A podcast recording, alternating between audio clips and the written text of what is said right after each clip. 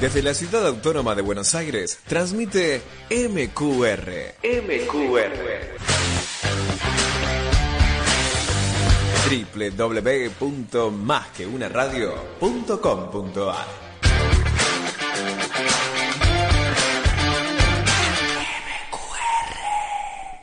Está llegando la primavera y con el cambio de estación, Jackson en el aire cambia a los jueves a las 16 horas. Esperamos nos sigan acompañando. No se olviden, jueves a las 16 horas, Jackson en el aire. Bienvenidos a Jackson en el aire. En esta aventura de amor y coraje, solo hay que cerrar los ojos y echarse a volar. Y cuando el corazón galope fuerte, déjalo salir. No existe la razón que venza la pasión, las ganas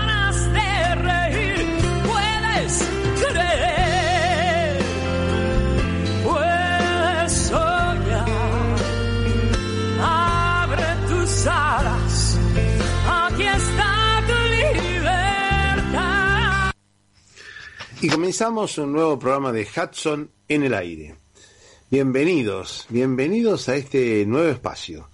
Ustedes saben que Hudson en el aire le transmite todas las novedades del Parque Ecológico y Cultural Guillermo Enrique Hudson. Estamos conectados con la doctora Marimé Arancet Ruda, que es la organizadora de este simposio internacional sobre Hudson en el año del centenario del mismo. ¿Cómo se te ocurrió eh, hacer este evento? Bueno, hola Tilio, gracias por, por tu pregunta, por tu interés. Eh, surgió de una manera mm, inesperada, como surgen a veces las cosas en la literatura. Eh, en principio, en 2020, en charla con Neil Beans en España, él, bueno, hablando de literatura, etcétera, él me contó de su amor por Hudson, a quien yo no había leído, sí conocía, por supuesto, y bueno, ahí me pasó algunos libros en digital, etcétera. Y después eh, un amigo que no, no pudo estar en las jornadas, Marcos Pelitzarix, también literato, eh, me insistió, tenés que leerlo, etcétera. Bueno, entonces me fui con Hudson de vacaciones a un lugar donde no había ni señal de internet. Eh, y de su mano estuve identificando pajaritos porque además no había otra cosa. Y bueno ahí me, me apasionó. Y lo pasé entonces al ámbito académico. Eh, desde la UCA donde doy clases eh, y desde el SILA que, dirijo que es este centro de liter investigación en literaturas de la Argentina dije bueno armemos un simposio y empecé a contactar a algunas personas que a su vez me llevaron a otras. Este, ahí podríamos nombrar algunas de los, de los que intervinieron y cómo fueron ingresando, digamos. Algunos los conocí gracias a, al simposio y me pareció una figura, me parece una figura interesante en sí misma, pero además muy vigente por varios motivos en relación con los estudios de la literatura está muy en relación con esto que se estudia en literatura, que es vivir entre lenguas, cosa que en la época de las migraciones, migrancias de este último siglo, según los lugares más fáciles o a veces trágicas, según de los lugares de los que hablemos, él es un representante porque nace en una lengua que es el inglés norteamericano de sus padres, pero vive y crece en medio de otra, que es el castellano bonaerense de, de la primera mitad o de mediados del siglo XIX, y después migra a Inglaterra, bueno, por razones no de turismo precisamente, y tampoco allí se encuentra en su casa, ¿no? Entonces, este, me parece que eh, por esos dos motivos, y otro más, que es esto de cuestionar el canon de la literatura. Eh, sabemos que hay, según las épocas, figuras que se consideran centrales. Hoy cualquiera diría literatura argentina sinónimo de Borges y de Cortázar, pero por cierto, la literatura, gracias a Dios, es mucho más extensa y más amplia. Y Hudson durante algunas décadas ocupó un lugar importante, incluso se daba en las escuelas, y después, eh, bueno, desapareció de los programas como tantos otros, y viene este cuestionamiento. ¿Es literatura argentina? Sí, no, porque está escrita en inglés, pero sin embargo sus referentes son completamente bonaerenses, e incluso estimo yo que a la hora de escribir en inglés, muchos de los términos que, o de las realidades a las que alude, él mismo las tuvo que traducir buenamente como pudo del original en castellano, ¿no? Porque eh, su experiencia de la Pampa y, y lo más relacionado con la tierra eh, tenía un nombre en castellano. Así que como ven, son muchos motivos. Bueno, me parece fantástico.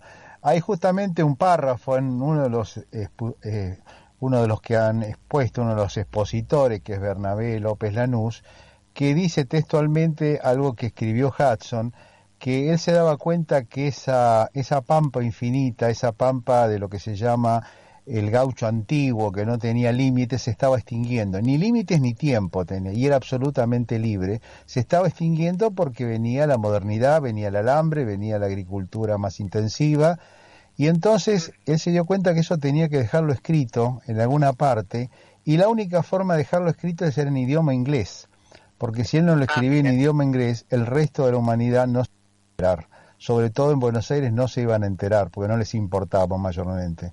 Entonces tenías que escribirlo en idioma inglés, que era su, justamente su idioma, porque él empezó a hablar inglés en su casa, hablaba inglés. Y ahí fue donde surgió la idea de empezar a escribir estos relatos. Y recién los pudo hacer cuando estuvo fuera del país.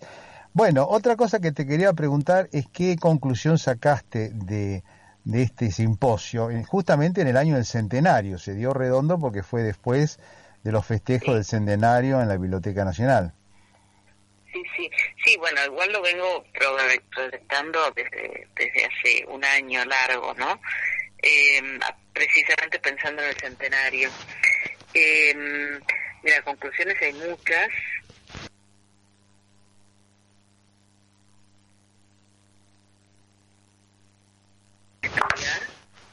Eh, incluso documentalmente, y hasta te diría esto que vos me acabas de mencionar respecto de lo expuesto por, por Bernabé López Lanús, también sería un tema de debate, porque si él hubiera escrito en castellano, posiblemente estaría dentro del canon nacional. Pero bueno, eso es tema para otra... Eh, así como ingresó el Martín Fierro, cuando en el 19 no se lo consideraba literatura ni siquiera el mismo autor, lo consideraba literatura, los gauchescos claro. lo tomaban como un pasatiempo, pero no estaba en la institución literaria. Recién ingresa con la operación de Rojas y, Lugones en, a partir de 1910-1913. Em, o sea, hay mucho para debatir en buena hora, ¿no?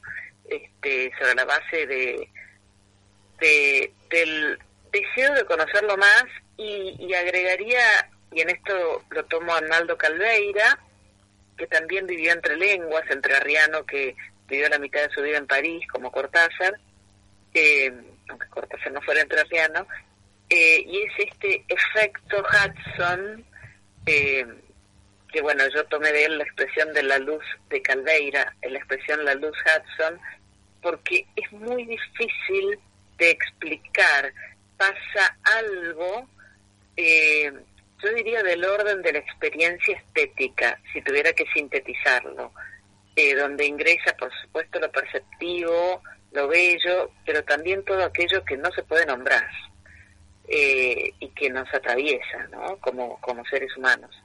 Y en este caso, además, está en relación con la naturaleza, así que creo que hay mucho, mucho para, para continuar, primero disfrutándolo y segundo estudiándolo. Bueno, muchas gracias, doctora Manimé Alarcet. Eh, ruda como ruda, la ruda como la ruda por este por este encuentro y por este simposio que fue muy importante y yo creo que fue un colorario a los festejos del centenario de Hudson, que espero que no sea la última y que tenga su, su correlato el año que viene o cuando próximamente se pueda hacer algún debate sobre el mismo. Muchísimas gracias. Sí, muchas gracias, Otilio. De verdad, muchas gracias, ¿eh? Hasta luego. Este es un programa especial. Empezamos con Neil Beams de la Universidad Complutense de Madrid, Las aventuras entre aves de Hudson. Deliberadamente extraño y yo diría incluso que provocador en el título que puso sexto capítulo de Far Away and Going Go Some Bird Adventures. La, la, palabra adventure remite a experiencias sorprendentes, cargadas de emoción y a menudo, a menudo peligrosas. Es difícil pensar que un lector común, un lector, digamos, que, que llegaba por primera vez a una obra de Hudson, no pensara qué puede haber de sorprendente o emocionante en un pájaro, qué puede haber, sobre todo, de peligroso en un pájaro. Ahora bien, era, por supuesto, una reacción anticipada por el autor, a fin de cuentas, ya había experimentado con la noción cinco años antes, en 1913, al titular un libro Adventures Among Birds. Para, para un lector británico de entre siglos, la palabra adventure remitía sin duda al auge de la novela de aventuras, aventuras de ultramar, que se consumía con un apetito tan formidable como el de la expansión colonial de las grandes potencias europeas. Remitía las novelas de Jules Verne, de Stevenson, de Rider Haggard y Kipling, y Kipling de, de Rice Barres y hasta Arthur Conan Doyle. El propio Hudson formaba parte del boom con esa primera edición de The Purple Land of England Lost, publicada en 1885, es decir, tres años después de la isla del tesoro y en el mismo año que las minas del rey Salomón, y con un subtítulo que rezaba Travels and Adventures in the Band Oriental South America. Eran aventuras en un continente poco transitado por novelistas en inglés y Hudson volvería a él en 1904 con sus Green Mansions, que eran la narración, como decía el propio Abel al inicio del primer capítulo, de My Travels and Adventures Among the Savages, mis viajes y aventuras entre los salvajes. Muchas novelas de aventura se consideraban lecturas para adolescentes, pero la noción de aventura se adaptó también con notable éxito al libro infantil. Está en títulos como Alice's Adventures in Wonderland, and The Adventures of Tom Sawyer, o bien para lector, lectores aún más jóvenes en The Adventures of the Three Bold Babes, Bold Babes and The Adventures of Two Dutch Dolls, títulos de Longmans, Green and Company, la editorial donde en esos mismos años Hudson publicaba libros como British Birds, Nature and Downland, Birds and Man, and Hampshire Days. En el capítulo Some Bird Adventures, las aventuras son precisamente las de un niño de solo seis años, y esa edad seguramente da sentido al título del capítulo y calma quizá la perplejidad de ese lector primerizo de Hudson. La primera aventura tiene lugar cuando el niño protagonista acompaña a su hermano mayor a un río donde se encontró con un número asombroso de aves, patos, cisnes, ibis, garzas y espátulas. Pero lo más maravilloso de todo eran tres aves inmensamente altas de color blanco rosa vadeando solemnemente en hilera Aquella visión me sorprendió y me, encantó, y mi placer aumentó cuando el ave que iba a la cabeza se quedó inmóvil y levantando la cabeza y irguiendo el largo cuello abrió y sacudió sus alas, porque éstas, abiertas, eran de un glorioso color carmesí, y el ave fue para mí la criatura más semejante a un ángel de toda la tierra. ¿Qué eran esas maravillosas aves? Pregunté a mis hermanos. Eran angel-like, pero eran también dos veces wonderful, llenas de maravilla. Pero claro, se encontraban en el Wonderland, en el país de las maravillas del niño Hudson. En esa aventura que tuvo cuando intentó capturar solo una entre la inmensa bandada de torcazas que llegaron a la estancia, en esa aventura se mostró más con el carácter de un inocente, excesivamente crédulo nene de tres años que con el de un naturalista de campo de seis, la traducción de Idea Vilarillo. Está también la emoción del niño con los dos loros de la zona, el loro barranquero y la cotorra argentina, que tanta felicidad le provocaban, y la emoción también con la asombrosa habilidad de los ñandúes.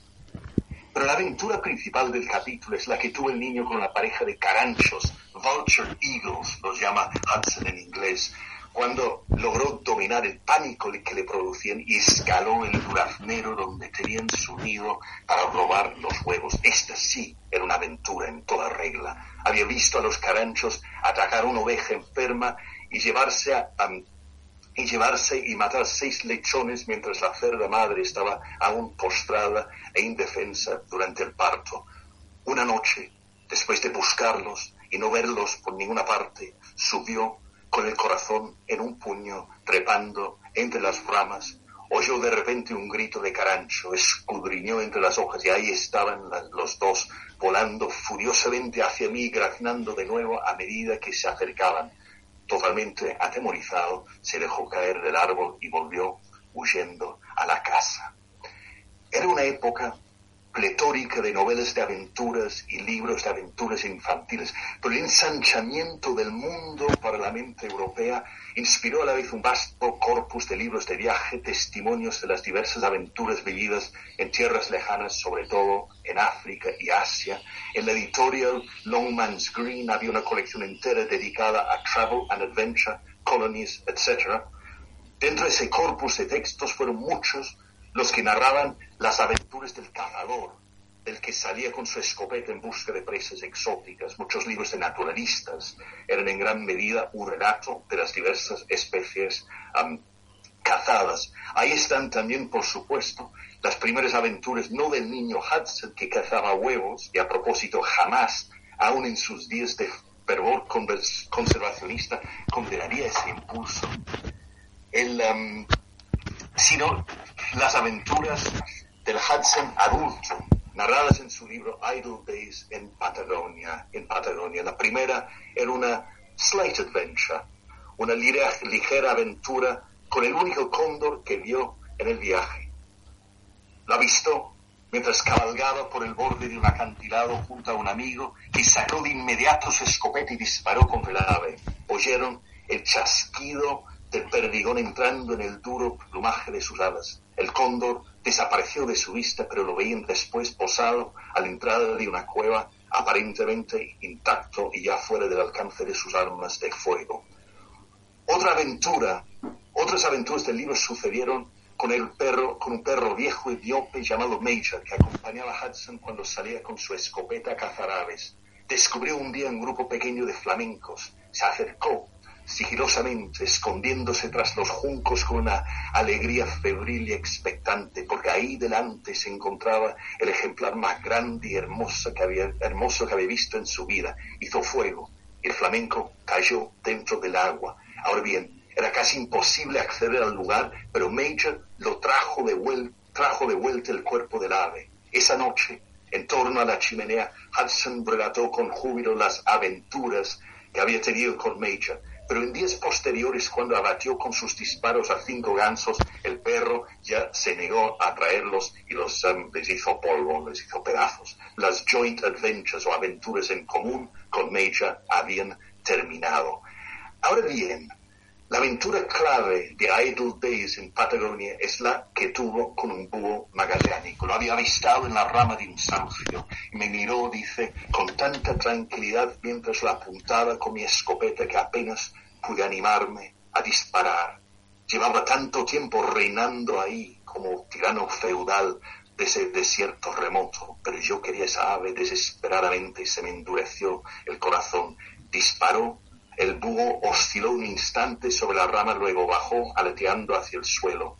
Cuando la alcanzó Hudson, ya era casi de noche, hacía mucho frío, y se encontró con una ave enorme del tamaño de un águila, enfurecida por sus heridas y todavía peligrosa con las garras desplegadas para una última batalla, meciendo su cuerpo de un lado a otro. Esos ojos encandilados de rabia lo hechizaron y aún en 1893, más de 20 años después, cuando volvía a rememorar la escena del libro, los ojos endragonados de ese búho magallánico me atormentan todavía y cada vez que los recuerdo la muerte de esta ave pesa mi conciencia, aunque por haberla matado pude entregarla a la inmortalidad polvoriente que es el destino de cada ejemplar disecado en los museos. Era el momento epifánico que puso fin en la trayectoria de sus libros, por lo menos, a las aventuras de Hudson el cazador.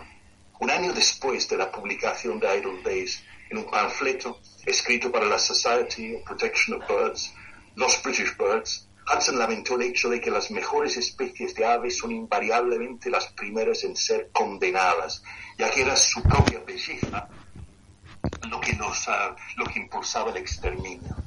Habían conseguido exterminarlas juntos. El deportista Cockney que sale con, con su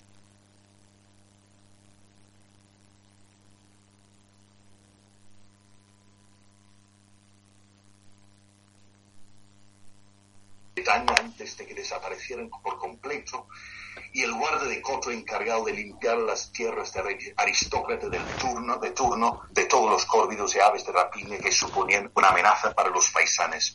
Entre las trece especies perdidas que comentó Hudson en su panfleto, muchos destacaban, destacaban por su gran tamaño, la grulla, la espátula, la butarra, el uruguayo, el alce gigante ya extinto, el ave toro, la boceta, la aguja colinegra, el aguilucho lagunero y el aguilucho pálido. Al final de su comentario sobre esta última rapaz, Hudson lamentó que en la campiña tan pulcremente cultivada de Inglaterra las únicas aves grandes que quedaban era la omnipresente graja, la paloma torcaz y un par de aves de caza semidomesticadas y protegidas artificialmente. Las demás eran cosas terriblemente pequeñas y monótonas para el ornitólogo. Evidentemente, las aventuras que concebía Hudson al titular su libro de 1913, Adventures Among Birds, eran otra cosa. Él mismo lo comentó en los párrafos iniciales.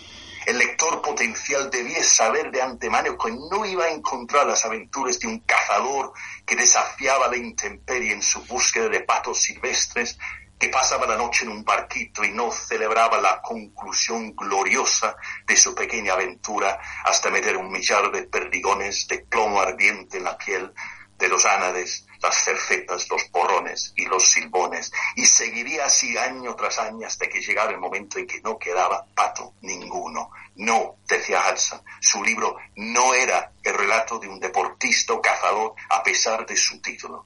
Tendría que llamarse en realidad Las aventuras de un alma, sensible o no, entre las obras maestras emplumadas de la creación.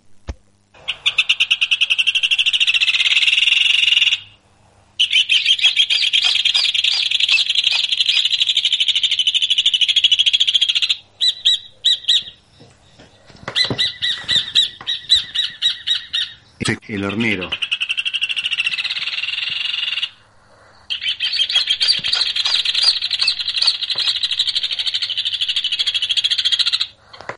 desencadenó uno más de los dialécticos de Hudson con los académicos británicos de prestigio.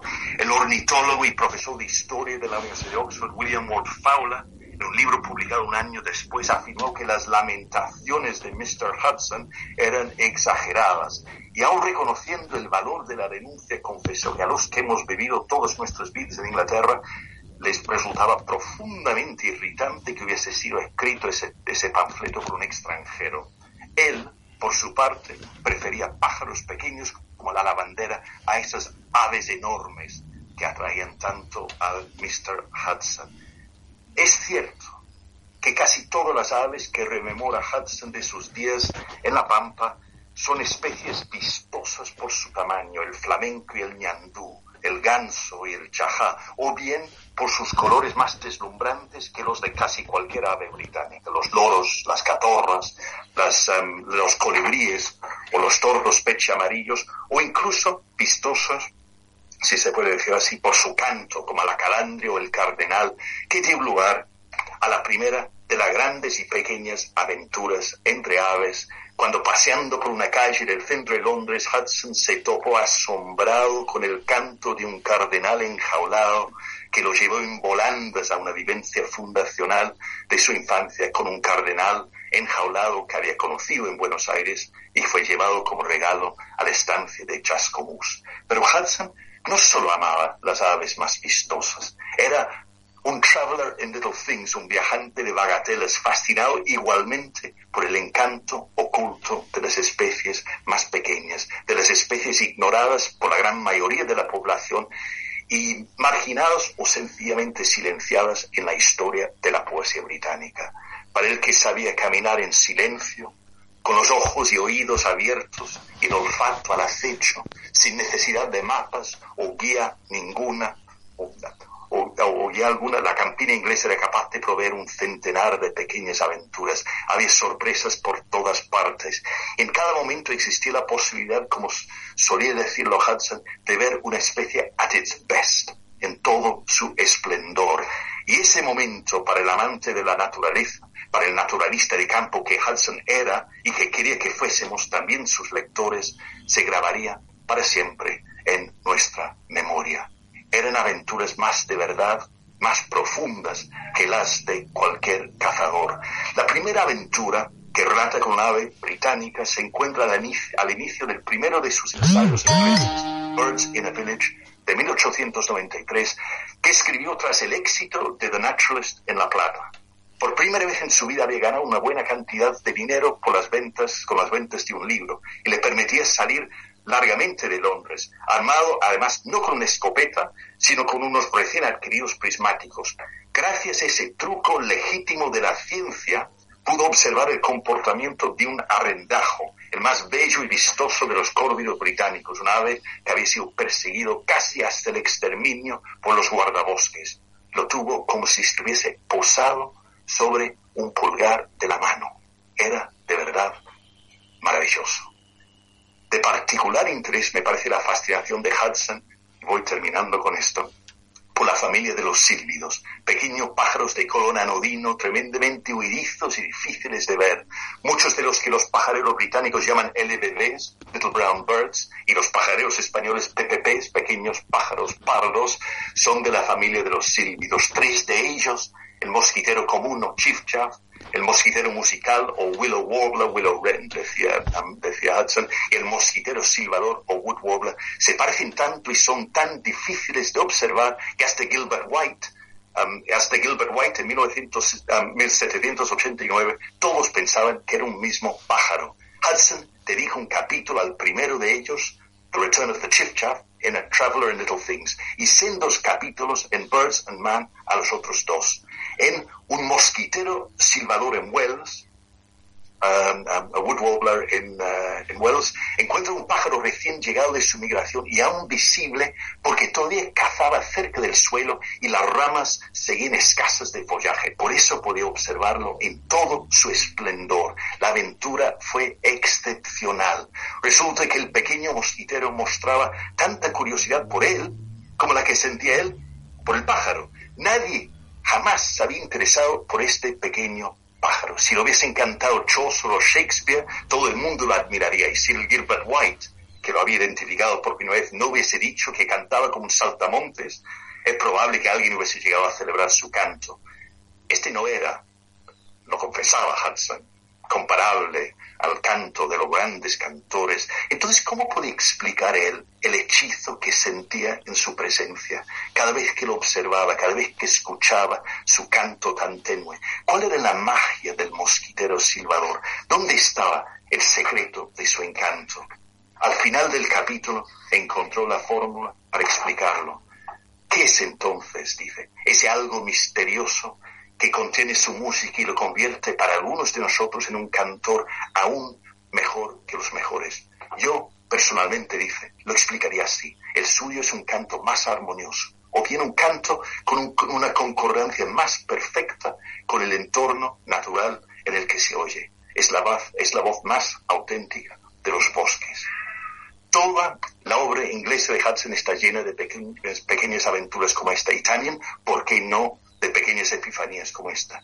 Ya no se trata del mundo deslumbrante de las aves maravillosas que conoció en su infancia argentina, o bien del mundo fabuloso de aves que existía también antes en Inglaterra, antes del holocausto perpetrado por cazadores, guardabosques y coleccionistas. La maravilla estaba también en lo menos vistoso, en la belleza niña, retirada de los senderos principales. Y había que descubrirlo en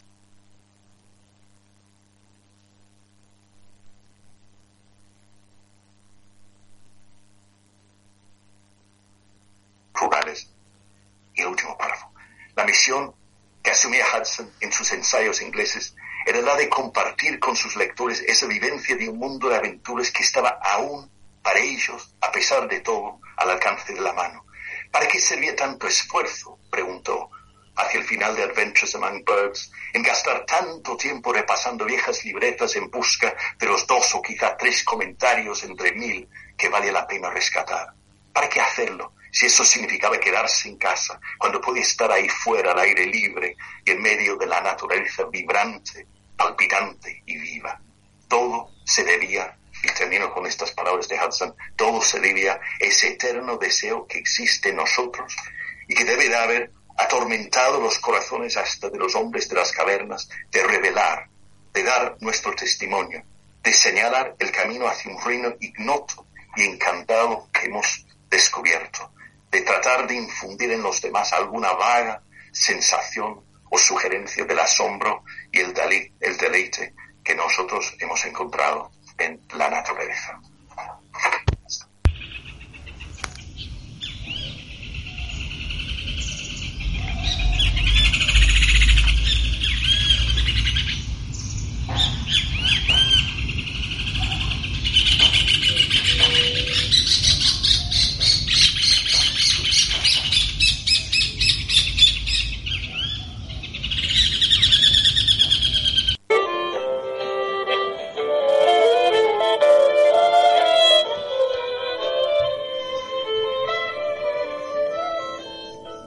Jean-Philippe Bernabé, Universitat Picardie de Francia.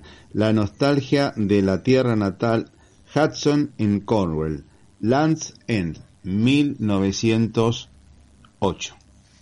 Es un libro que refiere a las andanzas de Hudson por esta pequeña península de Inglaterra que se llama Cornwall. Cornwall es el extremo oeste de Inglaterra y que Hudson eh, visita por primera vez en el invierno de 1905. En ese momento un médico le había dicho que era mejor para su salud tratar de huir un poco del clima frío de, Londres en invierno y le recomienda el clima mucho más benigno de, de Cornwall. Entonces eh, Hudson va ahí eh, en el invierno del, del 5 al 6 y vuelve al año siguiente. Y entre paréntesis, después se enamora de esa zona de Inglaterra y vuelve prácticamente todos los años. Pero el libro, el libro eh, del que estoy hablando, eh, se, publica en mayo de 1908 y ese resultado, digamos, es el fruto de sus dos estadías iniciales. Eh, Podemos pasar tal vez a la, a la, a la siguiente. Bueno, este es un pequeño mapa de, de, de, que lo, lo, presento porque en el extremo inferior izquierdo ven la localidad de St. Ives, una de las ciudades principales de Cornwall, que es el punto en donde Hudson llegó en, ese invierno de 1905 y donde, desde donde salió eh, para hacer muchísimos paseos. Eh, tal vez la foto siguiente. Esta es la ciudad de St. Ives, una ciudad relativamente importante hoy en día. Eh, es conocida eh, por dos cosas. Una, porque tiene una filial de la Tate Gallery de Londres, que es importante, que está ahí. Y segundo, porque en los años 50 hubo una, gran escuela de, pintura en esa, alrededor de esa ciudad de St. Ives. La foto siguiente. Bueno, esto no pude resistir al placer de ponerlo. Esto es un faro que está eh, en, el otro lado de la ensenada de St. Ives y Resulta que es el faro que inspiró a Virginia Woolf su gran obra maestra de 1927, Hacia el Faro. Eh, como saben, Virginia Woolf situó la acción de su novela no, no aquí en St. sino en las Hébridas, las islas más norte, o la costa escocesa. Pero eh, este es el faro que la inspiró, que está en St. Y yo no menciono a Virginia Woolf simplemente por un placer de erudición, sino porque por el vínculo que existió de alguna manera indirecto entre Wolf y Hudson, precisamente. Eh, no sé si se conocieron personalmente, no lo creo, pero Hudson eh, leyó eh, la primera novela de Virginia Woolf, The Voyage Out, que cuenta una travesía hacia Sudamérica, y en una carta a Garnett tiene comentarios, eh, no era un, hombre muy, muy clemente, me parece en general, y tiene comentarios bastante negativos sobre esta primera novela de Virginia Woolf. Um, y por su parte, Virginia Woolf escribió sobre Hudson también. Entonces, bueno, por eso me, no resistí el placer de poner este, el faro que está ahí muy cerca de St. Ives. Es el faro de la novela que tenía Wolf en su mente, imagino. Bueno, la frase siguiente, la, perdón, la, imagen siguiente. Bueno, esto es el Landsend propiamente dicho. El Landsend es en realidad el extremo más extremo de la península de Cornwall, que es un lugar que turísticamente se visita mucho, una foto reciente. Eh, entonces, bueno, al fin de la tierra, Finisterre, Finisterre es, ah, es lo, que está, lo que vemos en esta foto. La siguiente, por favor. Bueno, esta es la, la, la, página de título del libro de 1908, Las impresiones naturalistas en West Cornwall, Land's End. Eh, a ver la siguiente, por favor. Ah, no, perdón, perdón, volvamos al anterior, perdón, perdón. Bien, eh, nos quedamos aquí un momentito. Eh, Hudson llega a, Cornwall y se puede decir que rápidamente se enamora del lugar, eh, en, en, gran parte, curiosamente, interesantemente, porque encuentra en Cornwall algo totalmente un-English, o sea, no inglés. Y llega a decir, a, llega a escribir en el libro que se sentiría menos fuera de Inglaterra si, si hubiera ido a otro país lejano que ahí en Cornwall. Y siente rápidamente una gran afinidad con Cornwall. Eh, en ese momento incluso eh, dice que tiene raíces celtas en su familia para justificar un poco la proximidad de, de, de esa, esa, afinidad, digamos. Y, pero sobre todo se enamora de Cornwall porque encuentra en esa, en esa península códigos y costumbres de muy distintos de lo que imperan en el resto de, la, de Inglaterra y, encuentra ahí una sociedad que llama clánica, o sea, una sociedad realmente orgánica fundada en relaciones de solidaridad.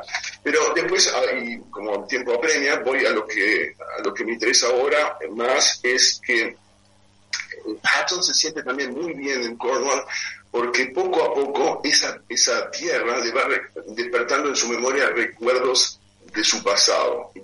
Cuando digo de su pasado, quiero significar de la Argentina, de, su, de, su, pampa natal.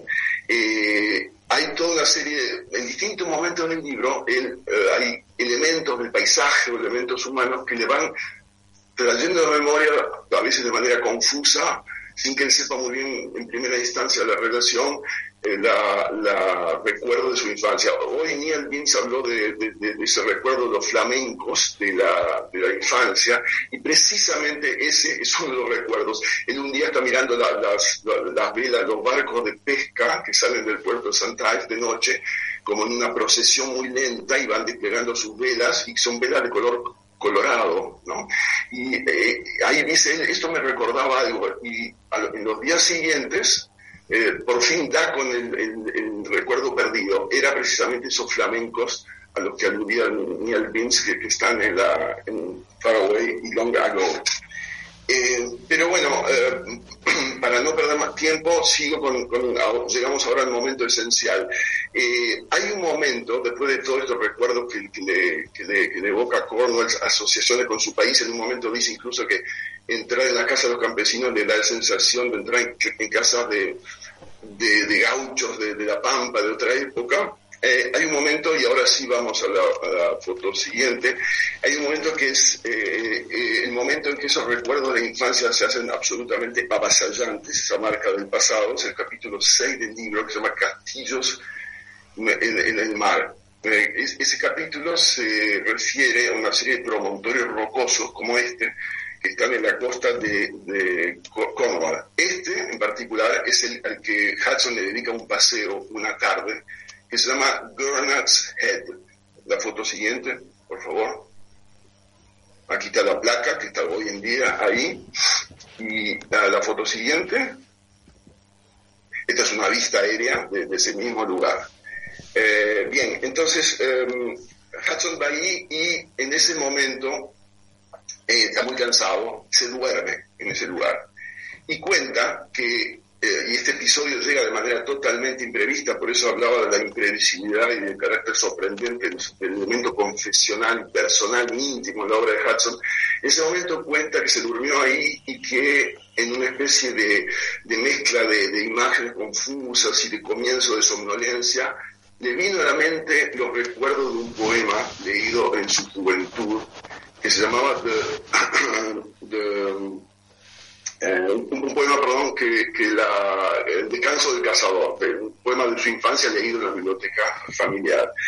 Y eh, en ese poema, ese poema que de hecho es un poema de un poeta norteamericano, William Cullen Bryant, bastante un poco olvidado hoy en día, ese poema narrativamente cuenta, y esto es lo que lo dice Hudson, y lo fui, a, lo fui a verificar leyendo el texto, cuenta la historia de un cazador que como él se está cazando en la montaña y se para a descansar en, en, la, en, lo alto de un peñón. Y en ese momento se duerme y hay como una especie de voz fantasmagórica a ese, en el poema, ¿no?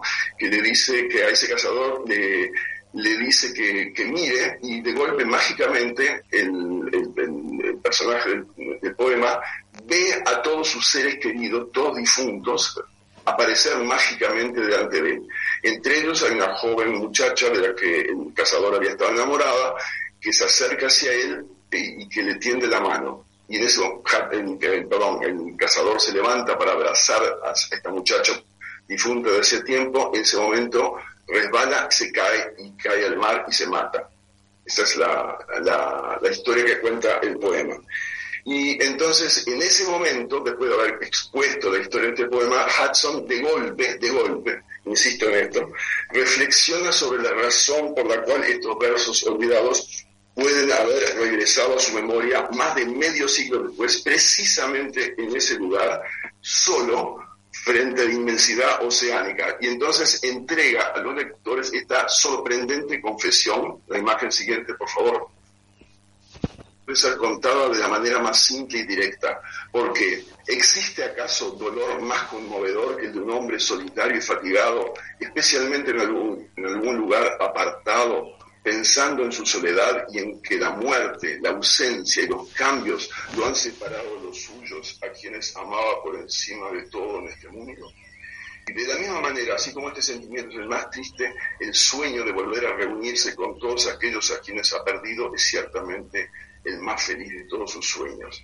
Y ahora el pasaje más decisivo. En el momento en que estaba a punto de adormecerme, con aquella imagen ante los ojos, la inefable tristeza del cazador solitario en un lugar agreste, su visión, su indecible alegría y su terrible fin, me puse a pensar en mi propio caso, en mi soledad, ya que también yo estaba solo, no porque nadie estuviera cerca de mí, de mí en aquel promontorio, sino porque todo un océano y el infranqueable océano de la muerte me separaba de mis seres queridos.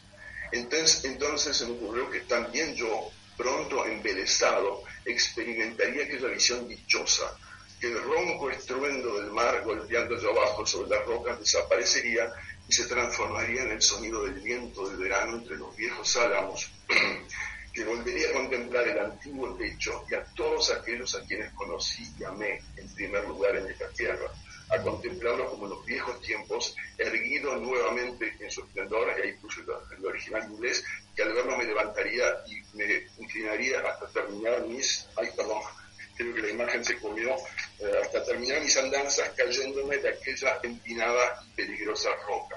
Eh, eso de erguido nuevamente su esplendor es una cita de otro poeta contemporáneo del anterior, de Caleb Bryan, que naturalmente Hudson no, no nombra, pero lo cita también porque es un verso seguramente que también le vuelve de su, de su infancia.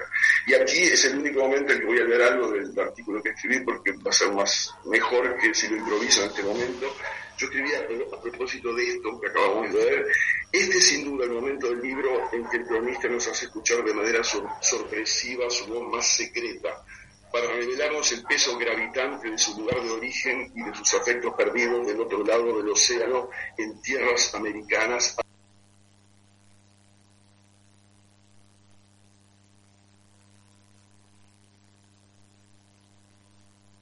ni de esa fusión extática de índole casi mística que había experimentado tempranamente en sus cabalgatas por las estepas patagónicas 35 años atrás como, en Patagonia Hudson vuelve a Cornwall, vuelve ahora en Cornwall a hallarse en ese mismo peculiar estado en que the mind ceases to think, la mente deja de pensar, pero frente al inmenso mar que lo separa del continente americano, este lugar vacío de la mente es tomado esta vez por Pictures from Memory, imágenes de, de la memoria, y hacen que su soledad revista un signo muy distinto, mucho más sombrío e inquietante, el signo del desamparo, del dolor, de la orfandad. O por resumirlo todo con una palabra que él mismo emplea aquí en este fragmento, porque la que se perfila solapadamente detrás de las anteriores, el signo de la muerte.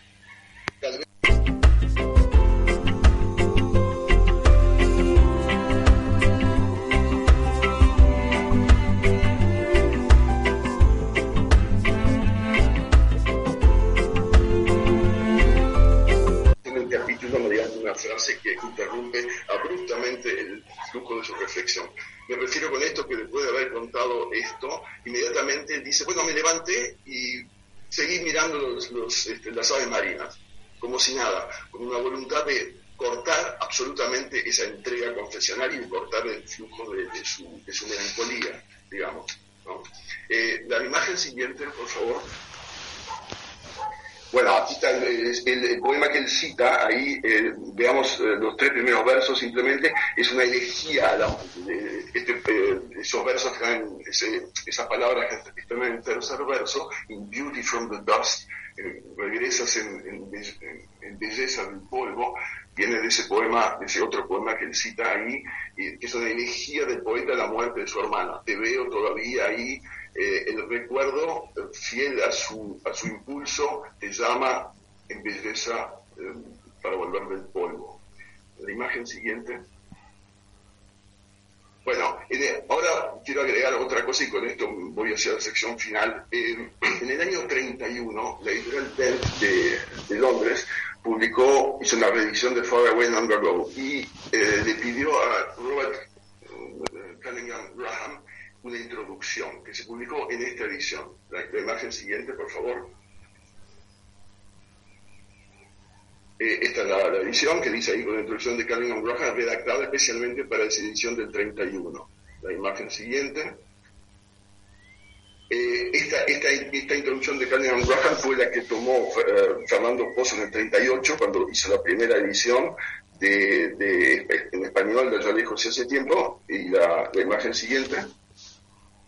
Ahí está, traducida directamente, prólogo de Robert, esa es la, edición del 38, después fue muy, muy reeditada. Bueno, la imagen siguiente, bueno, acá, de, esa, de esa edición, de, esa, de ese prólogo, me interesa mucho, no vamos a leer todo esto, no tenemos tiempo, pero eh, eh, quiero que leamos simplemente, la, este es el final de ese prólogo, eh, y dice, en Cornwall, cuyas bravías costas y riquezas de aves acuáticas tenían tanto atractivo para él, frecuentemente se sentaba en una roca y así pasaba largas horas fumando y mirando el mar.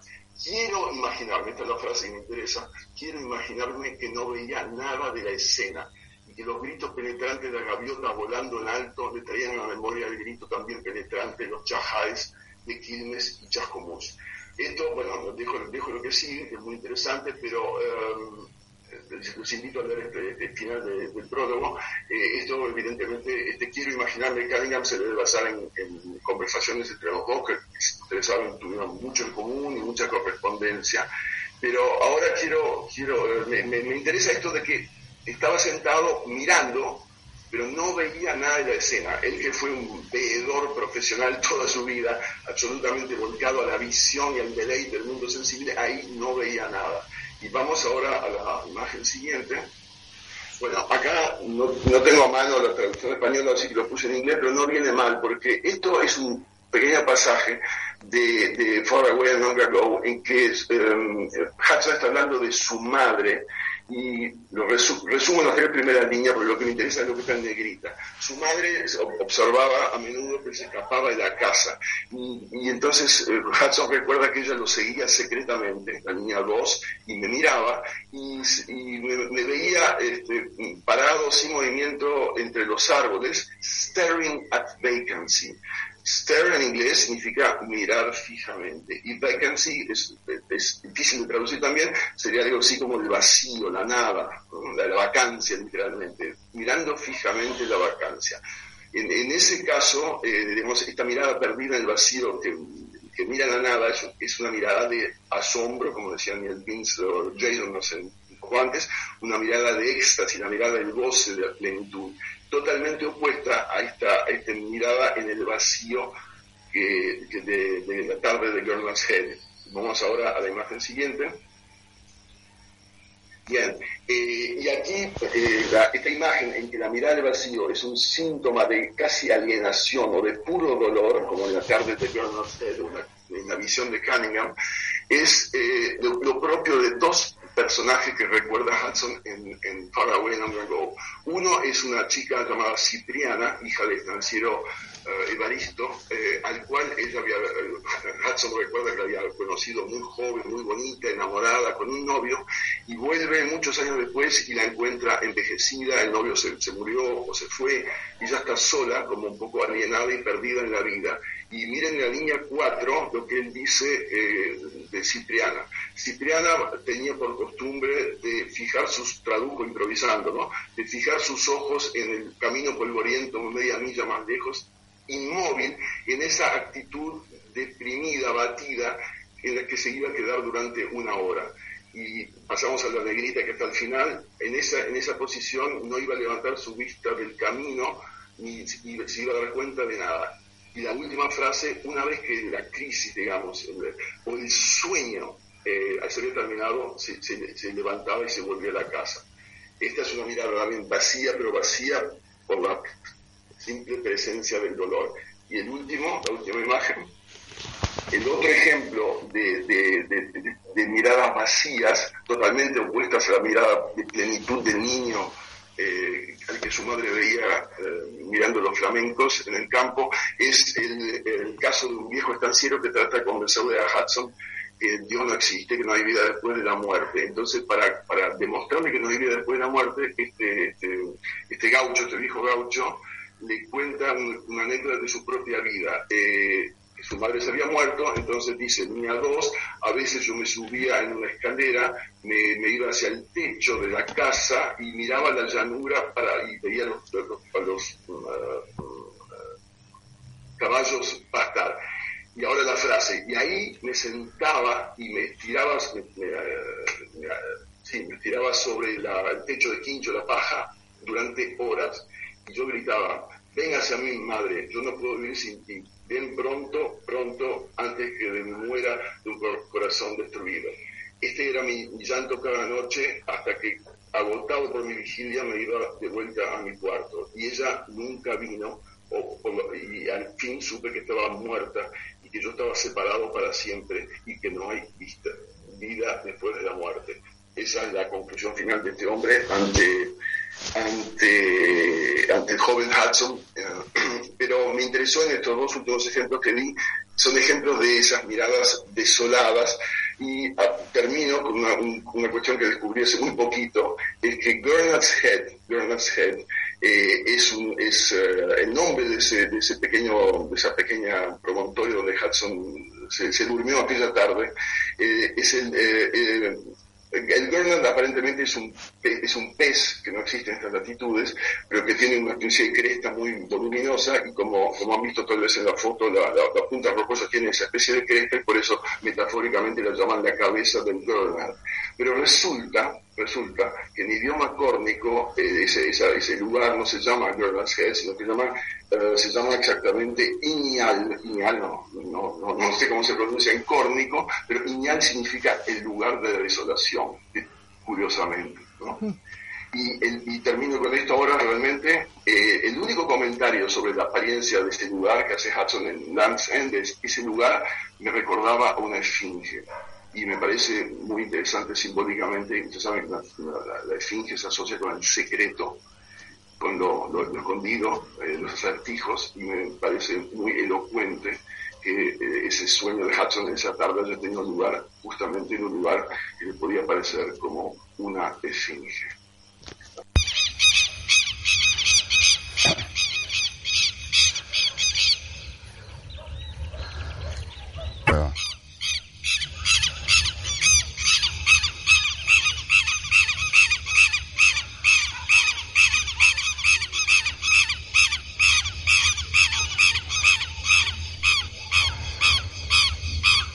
Así son los.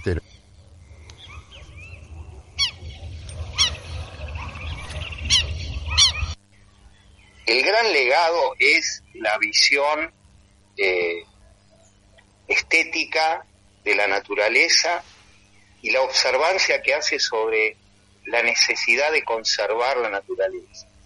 Eh, Hudson no es un escritor del pasado, eh, se adelantó a su tiempo, y hoy eh, puede ser una fuente de inspiración para muchos, mucha gente preocupada por la conservación del planeta.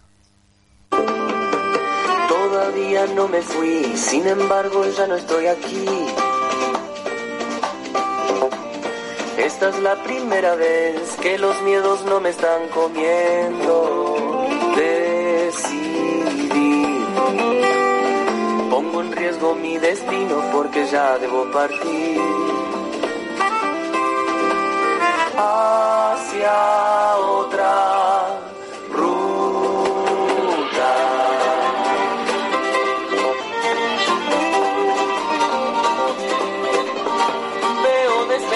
mi pensamiento que creía perdidos.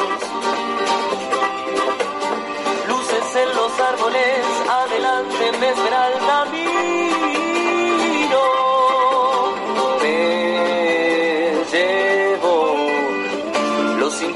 Que fundieron los colores de mi voz. Chao, chao, chao.